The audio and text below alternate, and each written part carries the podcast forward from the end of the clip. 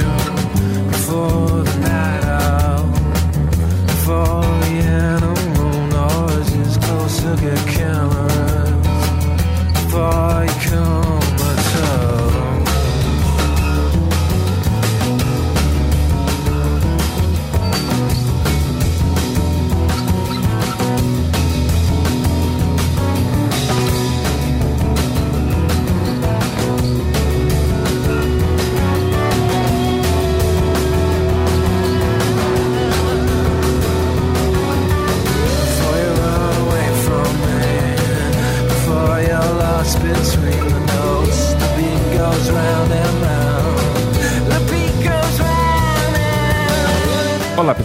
Tudo bem? Boa tarde, estamos iniciando mais um Observatório Cultural, sejam bem-vindos. Eu sou o psicólogo Daniel Furtado e que semanalmente às sextas-feiras, 14 horas, estou aqui apresentando o Observatório Cultural. Este programa que já está no seu segundo ano, provocando reflexões sobre temas do nosso cotidiano. E hoje a gente vai falar assim de, de, de um de um tema, na verdade a gente vai falar de livro, a gente vai falar de música, a gente vai falar de cultura de uma maneira geral. E porque cultura é aquilo que nos forma, cultura é aquilo que nos torna quem a gente é. Então nada mais do que um tema de importância para nos entendermos, né? A gente abriu aí o programa com a banda que já frequentou aqui o, a, a nossa trilha sonora, que é o Radiohead. Essa música aí ao fundo é a Jigsaw Falling into Place. E hoje as quatro músicas que vão eh, ser apresentadas aqui durante o programa serão do Radiohead, porque a gente está aqui com o meu amigo, professor Alexandre Dantas, que é um cara fanático em Radiohead, Bastante. fanático eh, em Radiohead, professor, mestre e doutor em sociologia, mas acima de tudo, pai do João Gabriel e do Pedro Vinícius. Esse é o, em primeiro lugar. Essa apresentação que a gente estava conversando, eu e o Alexandre, co- como é que você quer ser apresentado?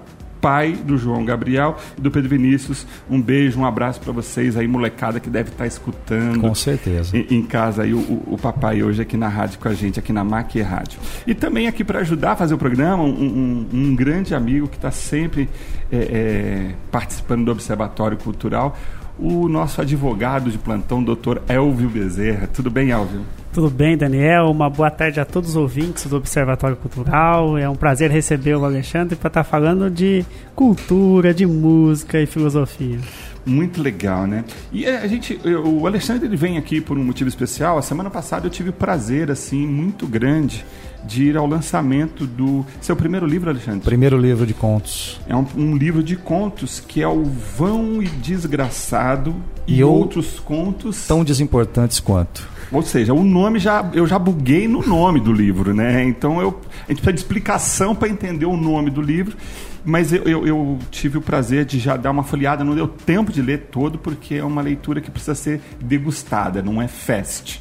Ela tem que ser sentida é, para a gente compreender todos os pensamentos do Alexandre. Mas eu falei para ele, Alexandre, não dá para a gente falar só de livro, né? A gente tem que falar de Radiohead também, Também, né? vamos falar um pouquinho. E aí eu pedi para o Alexandre dar umas dicas de música e eu queria a gente começar um pouco falando assim é, de você e, e um pouco você é professor universitário, mas eu queria que você apresentasse também o Radiohead para quem não conhece, para quem não é tão próximo ao, ao Radiohead. Sim, é uma banda, uma banda inglesa, né? Eles gravaram o primeiro álbum em 93. É uma sonoridade até meio comum. né?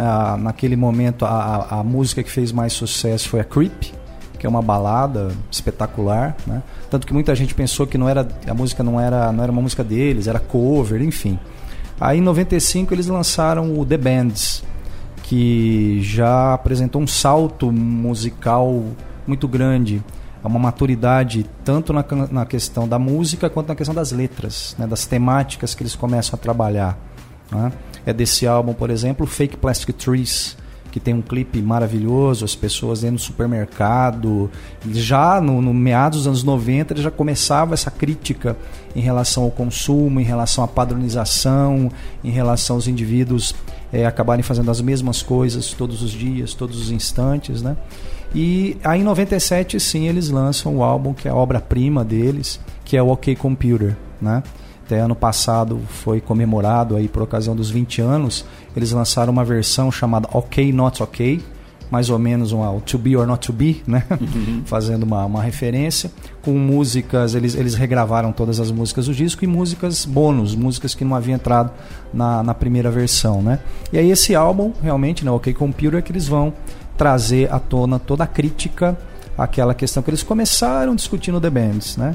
Como eu falei, a questão de consumo, a questão do individualismo, a questão da não preocupação em relação ao outro, a questão de se valorizar só o eu em detrimento do todo.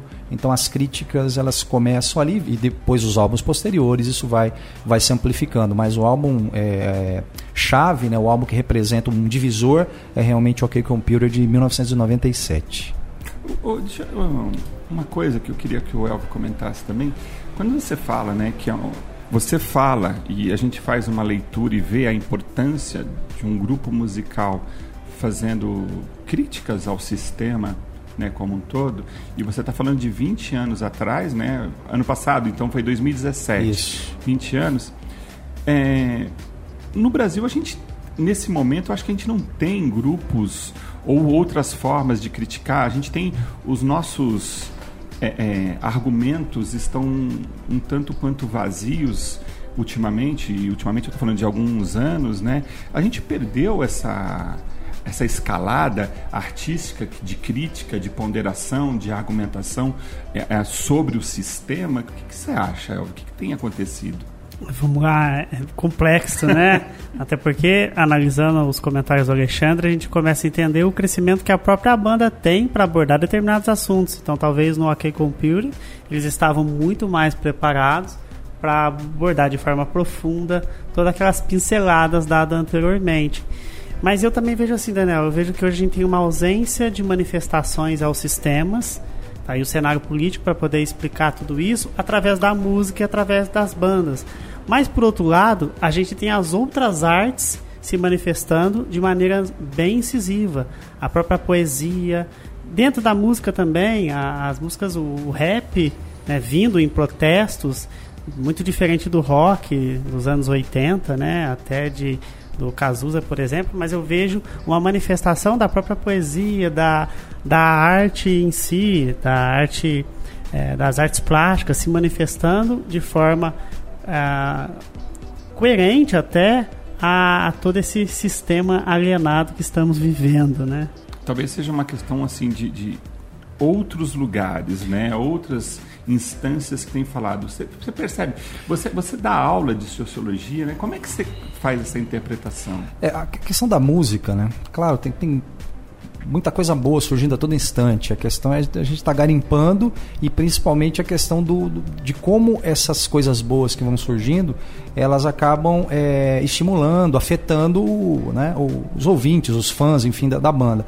Eu acho que a, posso estar equivocado aqui, mas acho que uma, uma, uma das últimas cenas assim brasileiras que trouxeram um crivo crítico foi o Mangue Beat que gerou, por exemplo, o Mundo Livre SA, o Chico Science Nação Zumbi, né, que com a morte do Chico Science virou Nação Zumbi. Eu acho que o Nação Zumbi hoje é uma das bandas que, que trazem né, uma das que, que principalmente ela, é a banda que traz essa, essa bandeira do inconformismo, da crítica. A gente for pegar as letras né, da, da, da, da banda, a gente consegue perceber isso.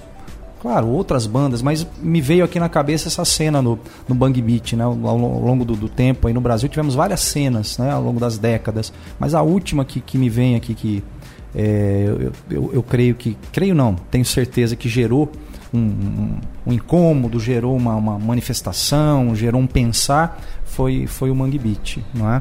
E realmente as letras, as críticas estão presentes até recentemente, né, em shows recentes por conta da, da manifestação da banda em relação à, à, à questão política aqui do Brasil, eleição presidencial, né? Segmento da plateia vaiou, como em todos os vários outros shows que nós tivemos, né? Então isso fica, fica bem bem vívido mesmo essa, essa questão crítica que o Nação Zumbi está trazendo. Há uma censura velada hoje a esses protestos, posicionamentos? Eu não sei se é uma censura velada.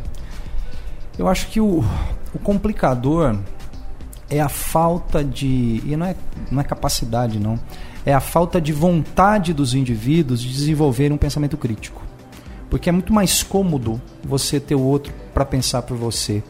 É muito mais cômodo você pegar o teu dinheiro ao final do mês e comprar um televisor do tamanho da sua parede, um celular de 4, 5 mil reais, um videogame de última geração e você não pensar.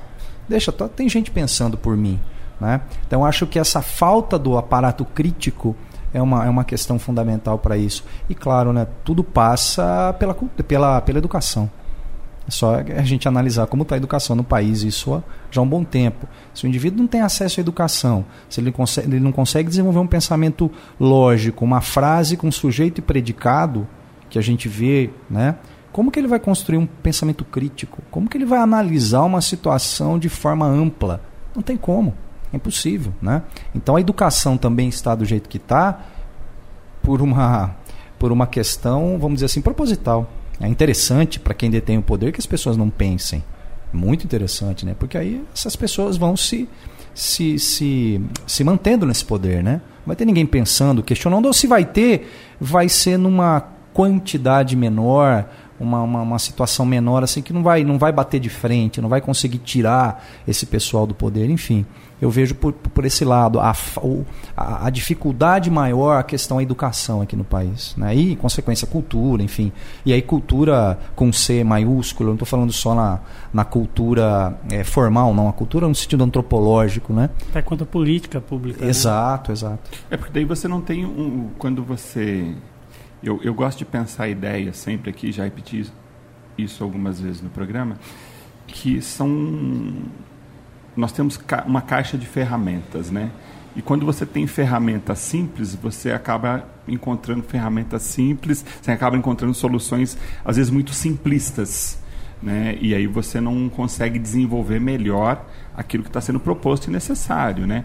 Porque eu fico, é, é, quando eu, eu fiz essa colocação e queria que vocês refletissem a respeito de, de como, porque a cultura ela é reflexo de uma sociedade. Né? Então, a cultura ela, ela só está o que está passando nessa TV de 32 polegadas que você está falando é porque tem, de um outro lado tem alguém querendo assistir, alguém que está alimentando Exato. isso, né? Eu digo que os grandes empresários eles só colocam na mídia aquilo que reverbera, né? Porque se reverberasse, nós temos excelentes uma, canais de televisão, você tem aí programas inteligentes, mas que muitas vezes não passam na madrugada, passam é, é, em horários não nobres, ditos não nobres, né?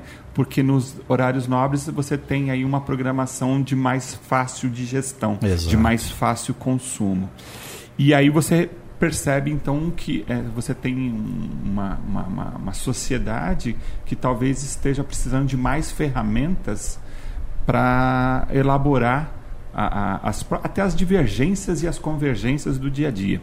Mas, enfim, acaba sendo um, um, um contexto que está presente, eu acho. Então, quando você vê numa banda de rock que fala de, de, de problemas da sociedade de uma forma que se torna é, é, é, audível mundialmente, é porque ele tem um, ela traz um pensamento crítico. Ela não é de fácil degustação, mas para quem entende, ela tem uma afetação é, é, propriamente dita, né?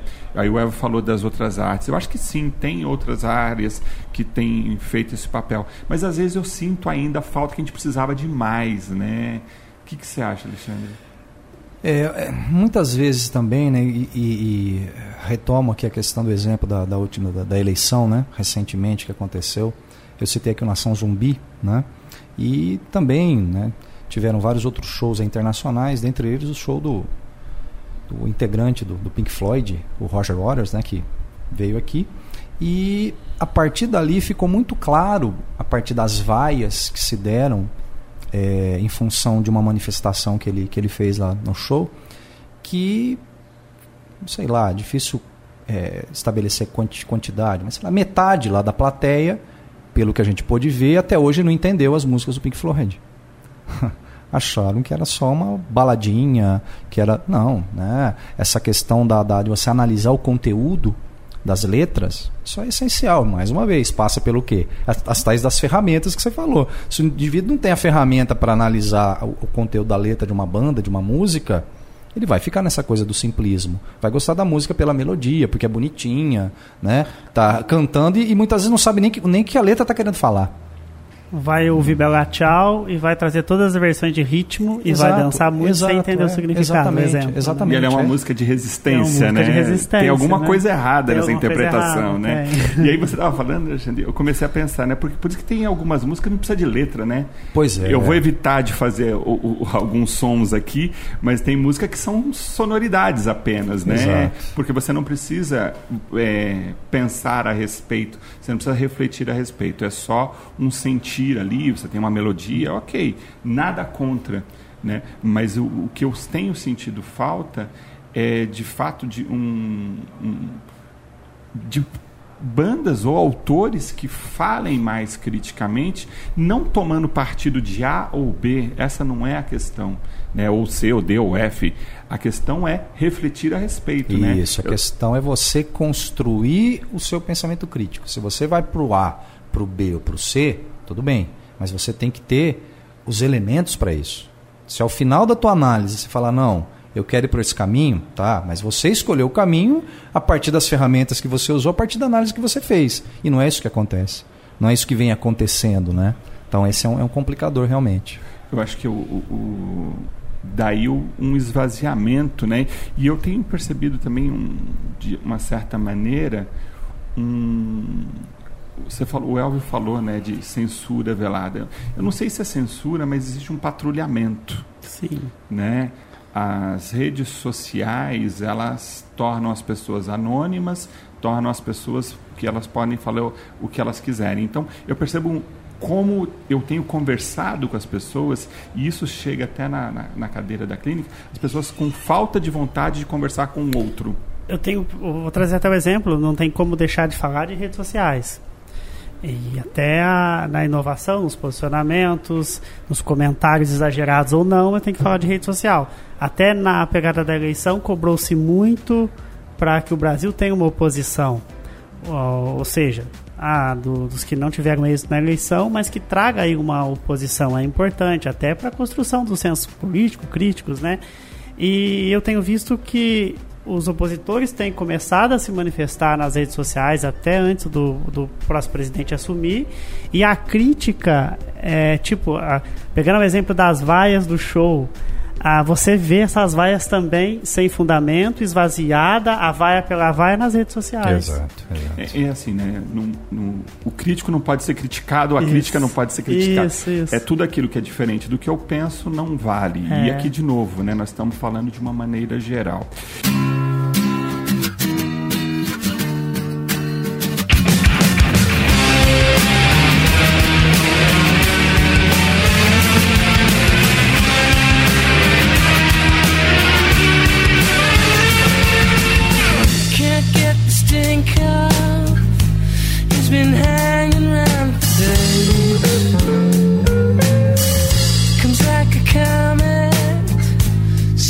You, but not your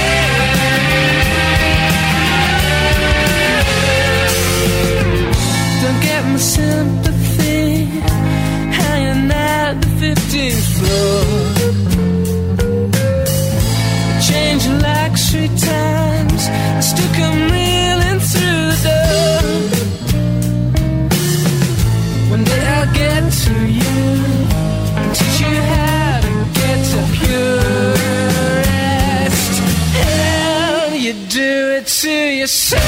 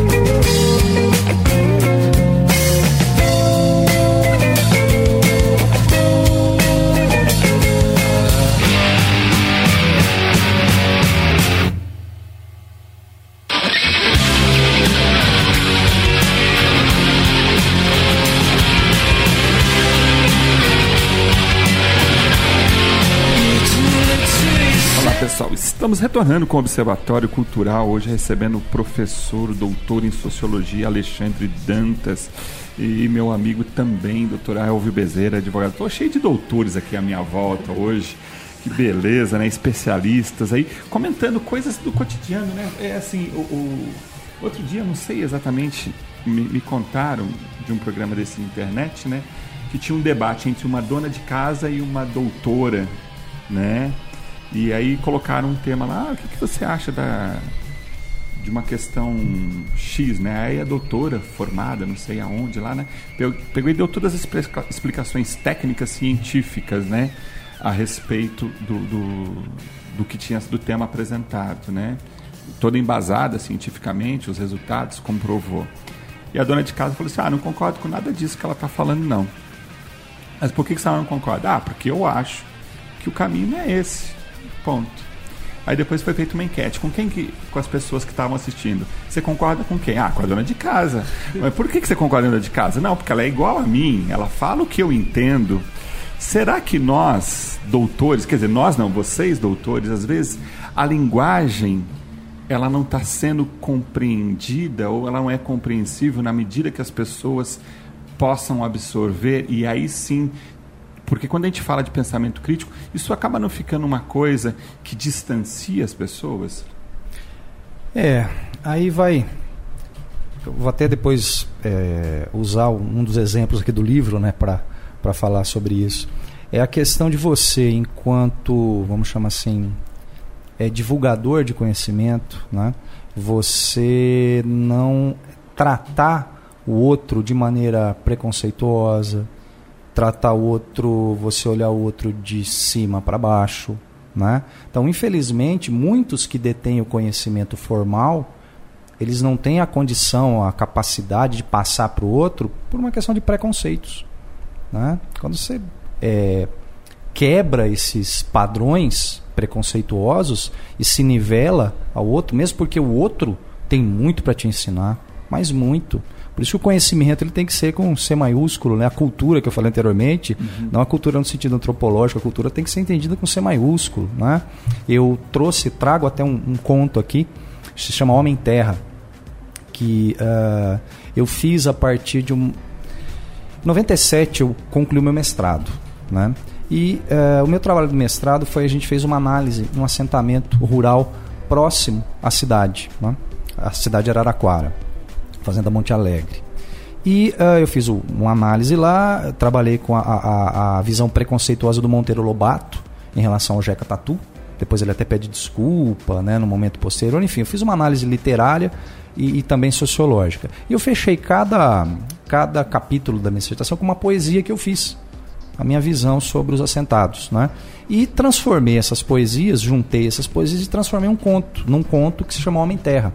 Né? E que fala exatamente disso, né? de como você deve ouvir o outro, qualquer que seja o outro. Né? Porque qualquer que seja o outro tem um conhecimento muito grande para lhe dar, para lhe oferecer. E, e, esse é um problema. Você falou a, é, a sua questão inicial né, que você fez para mim. Eu acho que esse é um ponto-chave. É você agir dessa forma, não de maneira preconceituosa. Quebrar né, essa, essas questões que muitos, muitos ainda né, a gente acaba trazendo. Né? O, o, o, eu vejo como às vezes, na, na, especialmente, não, quer dizer, não, não, são todas, eu não posso generalizar, porque senão também você está sendo preconceituoso. Né? A base do preconceito é a gente criar estereótipo Exato. e marcar determinado Exato. grupo. Né? Então, se eu fizer isso, eu também vou estar tá fazendo Então, mas você tem algum. Mas a gente percebe, por exemplo, na academia, muitas vezes é, professores que gostam de uma posição de poder e de detentor de uma verdade única. Sentem necessidade disso. Não é só gostar, eles precisam disso. Ele gosta e precisa. É, é. Para autoalimentar o que, Alexandre? Ah, ego, alguma frustração, né? Não sei. Tem que resolver na terapia, então. Eu creio que sim. Eu creio que sim. Interessante se a gente for levar para o direito, também vamos encontrar as mesmas situações, né? Mas tem caminhado de uma maneira muito positiva. A gente sai, por exemplo, da escrita dos pedidos em latim entra no juridiquês que ainda temos, né? Mas isso vai se desmistificando a partir do momento que a gente tem uma intensificação do judiciário pelas mesas de conciliação. Então, a oportunidade das partes se conversarem e chegar da melhor maneira possível, igualitariamente falando, na, resol na resolução do conflito. Então, eu acredito que os paradigmas vêm se quebrando ao tempo. E também, ainda dentro da linha do direito, a gente vem olhando de forma muito diferente o que é o princípio da isonomia, né? A tratar igualmente os iguais. Mas como eu vou tratar da questão da igualdade sem pensar nas vulnerabilidades sociais, por exemplo? sem pensar na necessidade de chegar às políticas públicas para trazer esse amparo para garantir o princípio da igualdade. Então tem muita coisa a ser quebrada nessa caminhada. Eu, eu fico pensando até como o, o, nos últimos anos a gente tem, tem surgido grandes oradores na área da filosofia, na área da história, é, em várias áreas a gente percebe né, o quanto a, a, dialética, o, o falar, a linguagem ela é, ela oportuniza, ela possibilita o acesso à informação. Então, eu acho que é, quando a gente encontra, encontra algumas pessoas ainda precisando deter o poder, né, ela precisa ter a sensação de que ela detém o poder, então ela acaba tendo esse distanciamento do seu, dos seus alunos, dos seus pares, seja lá quais sejam eles, né? Eu queria entrar um pouco agora no, no livro, Alexandre. Sim. Conta pra gente. O livro, eu, pelo que você já me falou, eu sei um pouquinho. É um, ele é uma, é, ele tem uma história, né, de alguns anos aí, né? Exato. É, o livro, na verdade, ele tem, tem texto aqui, como eu acabei de citar, né, que eu uni de uma dissertação de mestrado, as poesias de 20 anos atrás tem texto de 10, de 5, de 1, de 6 meses atrás. Algumas postagens que eu fazia no Facebook que depois eu amplifiquei e transformei em conto, não é? Então é, é um livro que tem contos aí de todas de todos os tipos para todos os gostos né tem questões existenciais que eu trato ali em alguns contos tem um conto que eu o livro é dedicado aos meus filhos né mas tem um conto que eu faço que eu escrevi especialmente para para eles né tem contos a partir de um caso que uma pessoa conhecida me falou né? E eu escrevi um conto a partir disso, que tem um, um teor meio cômico ali, enfim. Então é um apanhado geral aí de muito tempo de escrita. É, mas a questão principal, Daniel, o que me deu mais satisfação de fazer esse livro, de, de ver esse livro materializado, é, depois vou até entrar na, na, na, questão estética aqui do livro, mas foi uma, uma, um ponto que, inclusive, isso consta na orelha do livro, é, que é uma homenagem, na verdade, esse livro que eu fiz para duas professoras, né? Que inclusive eu tive a oportunidade sexta-feira passada de encontrá-las lá em Araraquara, né? É, foram duas professoras essenciais, primordiais para a minha vida. Uma que foi minha professora de português na antiga quinta série do ginásio, né? Que percebeu que eu tinha uma facilidade para escrever, pegou uma redação que eu tinha feito, é, inscreveu num concurso de redação da escola e eu ganhei. Qual que é o nome dela? É Maria Lúcia Merola. Um beijo para Maria é. Lúcia. Ela e... vai ouvir este programa. Pois é. E aí ela escreveu, eu ganhei e tal, e a partir daí começou a minha, a minha, o meu gosto por escrever, né?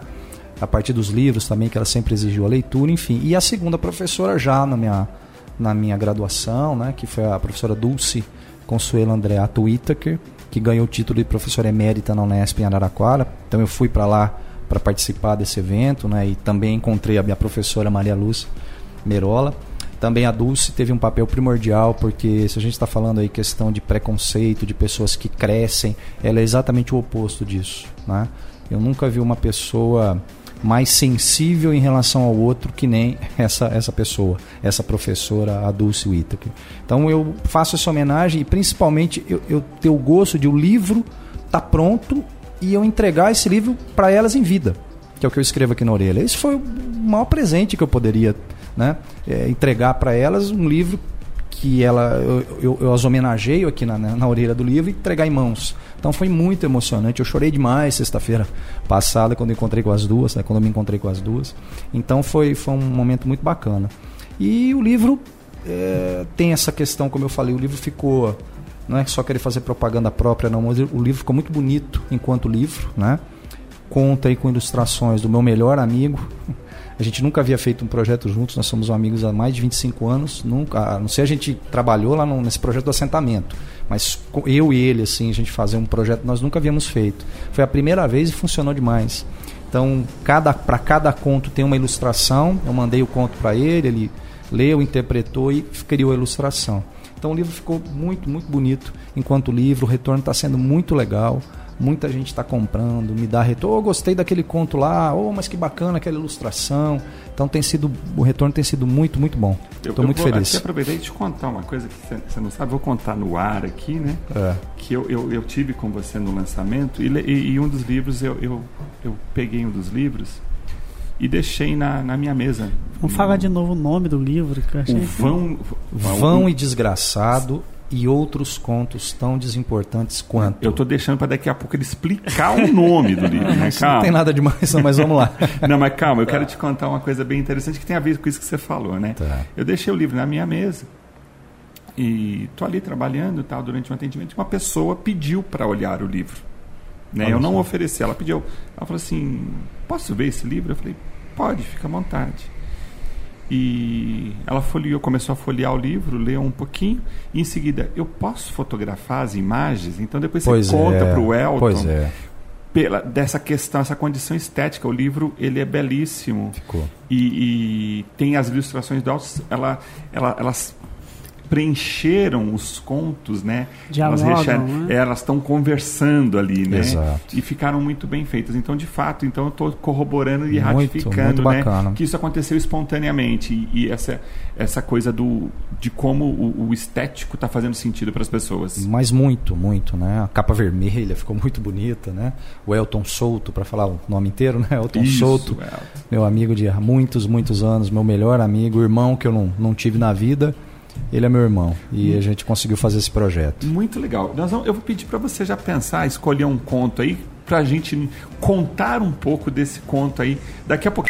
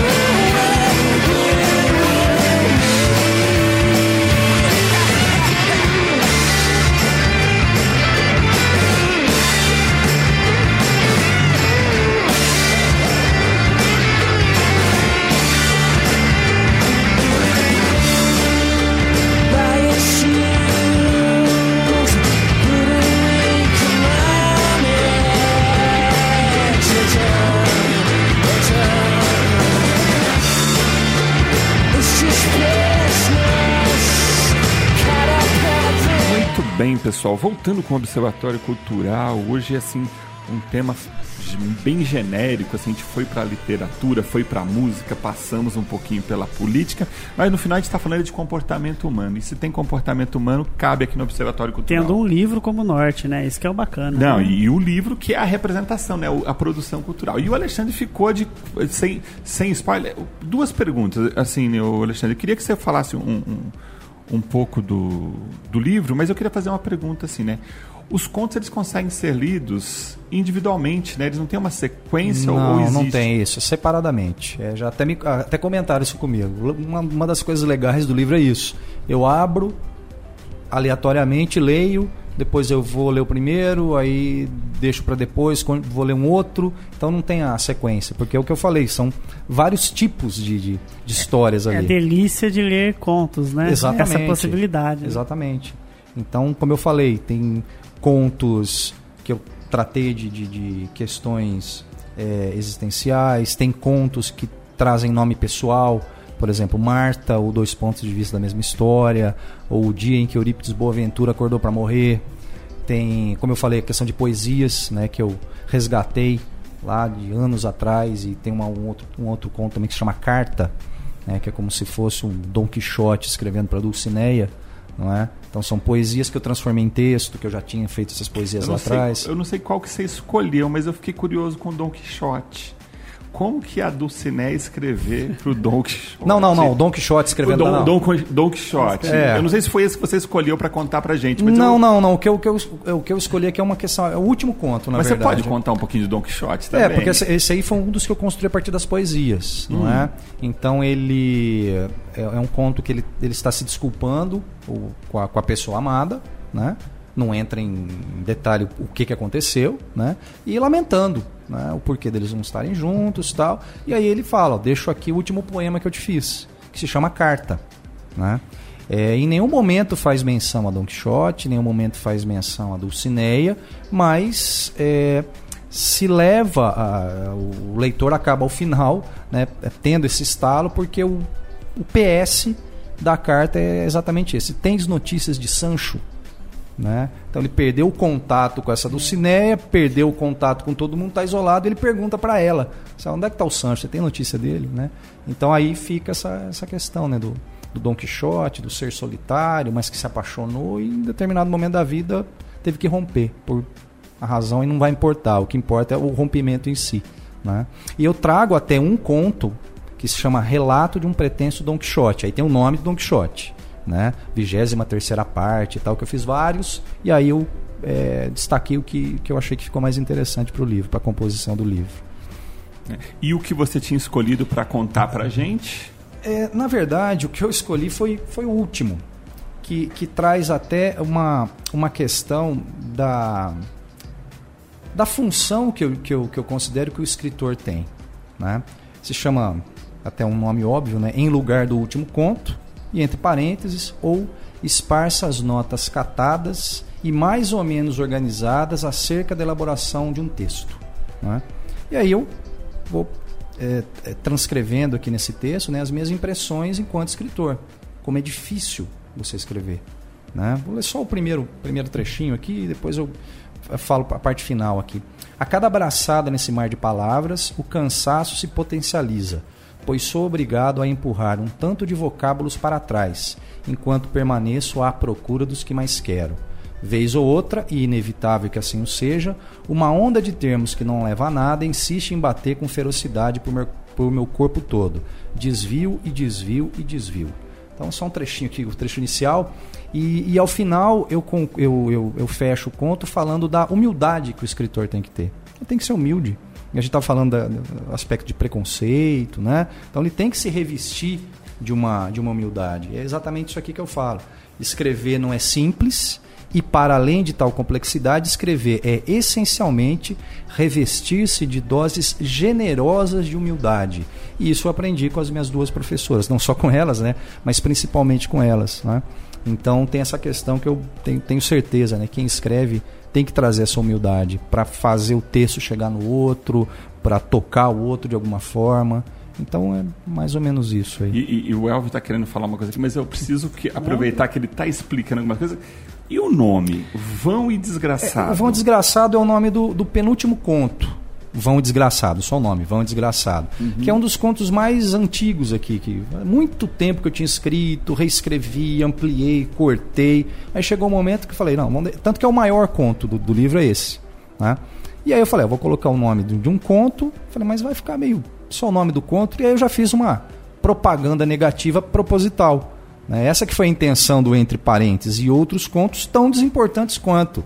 Eles não são tão importantes, então você não precisa comprar o livro, mas na verdade é propaganda contrária, né? É, Para atrair a. Aí você me faz falar de Núcio Ordini de novo, filósofo italiano, que fala que tem um livro que é a utilidade do inútil. Pois é. né? A gente sabe para que serve o martelo e para que serve a poesia. Martelo, quando a gente pergunta para que que serve o martelo, é para martelar, é para bater, para quebrar, sei lá. Você consegue ter respostas objetivas. E a poesia e o conto do Eu Alexandre? pra martelar, pra quebrar também, muita coisa. que Você consegue quebrar muita coisa com a poesia. Então, mas no fi- Pois a, é. a- a poesia, só que ela quebra no, no- no sentido do intelecto, do pensamento crítico, né? Porque ela me desloca, ela me faz pensar a respeito de algo. Exato. Ela, a- a- muitas vezes, poesia simples ou complexa, isso não é a, questão, mas ela sempre vai te tirar do seu lugar. Ela sempre vai fazer você pensar algo além, né? E Te incomodar de alguma forma. É. Diferente do objetivo do martelo, que é afincar o prego, a poesia, pra quem recebe, vai ter várias conotações e vários caminhos. né? Várias interpretações. Exato. Muito legal esse papo de hoje, mas a gente está começando a caminhar para o final. Sim. E o, o- o Alexandre Elvio, na, agora quando é, recentemente o programa passou para sextas-feiras, e eu gosto muito da ideia de que a gente pode, às sextas-feiras, também deixar dicas para o final de semana, que é quando as pessoas vão entrar em contato com coisas outras que não o trabalho, né? E eu acho que eu deixo como dica, e aí eu vou vou, vou ser o primeiro para já ficar fácil a, a minha tarefa, é o livro Vão e Desgraçado, né? Muito obrigado. e aonde que se alguém que eh, queira adquirir, como é que dá para acessar e comprar o livro? Ô, Daniel, é, pode ser diretamente comigo, né? A editora, que eu não fiz menção à editora, né? Ah, bacana. Editora Urutal, de Bragança Paulista, que fez um trabalho maravilhoso na pessoa do Tiago. né? Então a editora Urutal já disponibilizou o link de, de, de venda né, para compra do livro na sua página. E aqui em Poste de Caldas pode, pode ser comprado diretamente com, comigo. Tem um celular, Facebook, como é que faz para te achar? no, face, no Facebook. No Facebook Que tá como? é Alexandre Dantas. Então é só procurar no Facebook Alexandre Dantas. Pelo Messenger lá, me, ch- me Isso. chamam inbox e eu, eu acerto. Bacana. Tá bom. Elvio, qual a tua dica? Eu dei o tempo para você pensar em Tá. uma dica Não, legal mas também. Eu, eu vou indicar o lançamento de um livro em Poste Caldas. Hoje eu conheci pela manhã o trabalho da escritora Beatriz Aquino, que está lançando o livro Apneia, e é amanhã às 5 horas, lá no espaço ah, da Dalmone, que fica na rua Ouro Preto 102. Fantástico o livro. Bacana. Hoje foi bacana, encontros literários totais. né? Ah, que show de bola. E isso vem até responder um pouco a provocação lá do primeiro bloco, né? Será que estamos produzindo cultura para refletir a respeito do momento? Sim. Talvez o problema é que a nossa cultura produzida não estejam nas grandes mídias, não estejam atingindo grandes massas, porque elas não estão nos detentores aí dessa mídia. Mas é só uma questão de querer garimpar, né? E ela está no, no, num caminho muito melhor, ela está na independência, né? Ela está na independência, é. ela está na liberdade, né? Exato. Na liberdade do escritor, do autor, de poder dizer aquilo que se quer. São os novos poderes, a gente consegue ter hoje outros espaços para se falar e simplesmente não, não seguirmos a corrente, né? Ou seja, programa muito legal, muito bacana. Alexandre, de verdade, muito obrigado. Ano passado foi mais ou menos essa época que você veio falar do Foi, Radiohead. foi mais pro coincidente? final do ano, é. Foi mais, Mais ou menos do um ano. ano. E, de novo, muito agradecido aqui, eu muito grato pela tua presença. Nossa, agradeço demais pela oportunidade, né, de de estar verbalizando aí acerca do livro, que me deu um- um prazer enorme e tem me dado um retorno muito, muito grande, muito satisfatório. Estou muito, muito feliz com, com o livro. Bacana. Elvio, meu amigo, mais uma vez aqui com a gente, refletindo, pensando. Muito obrigado, hein, Elvio? Ô, Daniel, sou eu que agradeço, porque é um prazer participar desses assuntos tão importantes aqui no Observatório Cultural. Eu gostaria de mandar um abraço Fique à vontade. a todos lá da Companhia Bela de Artes, ao pessoal que estava acompanhando o Observatório. Eu vi que a minha amiga Janete estava acompanhando aqui. Um abraço para ela. E vida longa sempre ao Observatório. Show de bola. Gostou? Ah, o Alexandre quer falar mais uma coisa. Recados. já que ele aproveitou para mandar um abraço, eu não posso deixar de mandar um abraço para os meus filhos, João Gabriel e Pedro Vinícius, que com certeza estão ouvindo o programa. Beijão. Show de bola, hein? Gostou? Só seguir a gente lá no Instagram, meu Instagram. Arroba Furtado. Lá tem, vai ter o link do podcast que a gente vai disponibilizar em breve para quem não pôde ouvi- é, ouvir no ao vivo, vai poder assistir depois e ouvir depois. E quero agradecer também meu amigo Rodrigo Albert, que sem ele esse programa não aconteceria. Rodrigão, muito obrigado mais uma vez. Para vocês que nos acompanharam e têm nos acompanhado essa jornada do Observatório Cultural, muito obrigado. Até a próxima. Fiquem bem.